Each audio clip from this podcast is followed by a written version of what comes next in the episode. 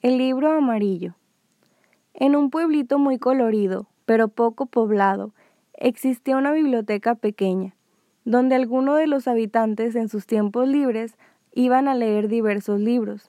Allí encontraban libros bellísimos, coloridos e intrigantes.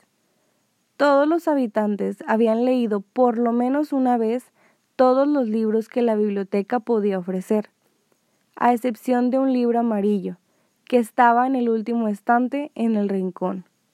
Muchas personas habían tomado el libro entre sus manos, pero nunca lo leían, solo lo consideraban para después descartarlo. El pobre libro nunca había sido leído por nadie, y eso lo hizo sentir inseguro mucho tiempo.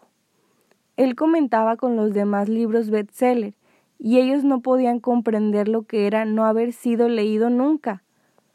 El bibliotecario le tenía cierto aprecio a aquel libro amarillo, y respeto también, aunque nadie sabía por qué razón.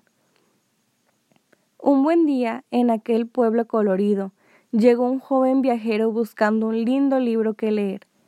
Preguntó a los demás habitantes y todos le sugirieron libros que él en la ciudad ya había leído hace muchísimo tiempo.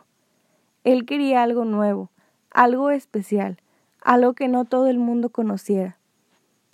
Este joven viajero llegó a la biblioteca donde se encontraba el libro triste amarillo. El bibliotecario le recomendó los mismos libros que a todos, pero notó algo diferente en él que le ofreció el, el dichoso libro amarillo. El joven lo tomó entre sus manos, miró su portada y no logró entender cómo nadie había leído ese libro. Se lo llevó y se dispuso a leer.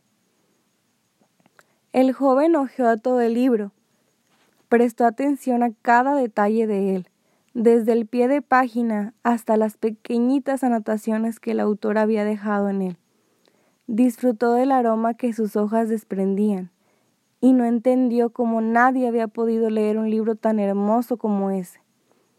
El libro, por su parte, se sintió feliz por primera vez, pues no había necesitado ser un bestseller para que alguien lo apreciara por lo que era. El joven viajero se llevó a su libro a la ciudad, donde lo cuidó por mucho tiempo, sabiendo que había encontrado un gran tesoro. Yo era un libro y tú fuiste el único que pudo leerme. Descansa. Te amo.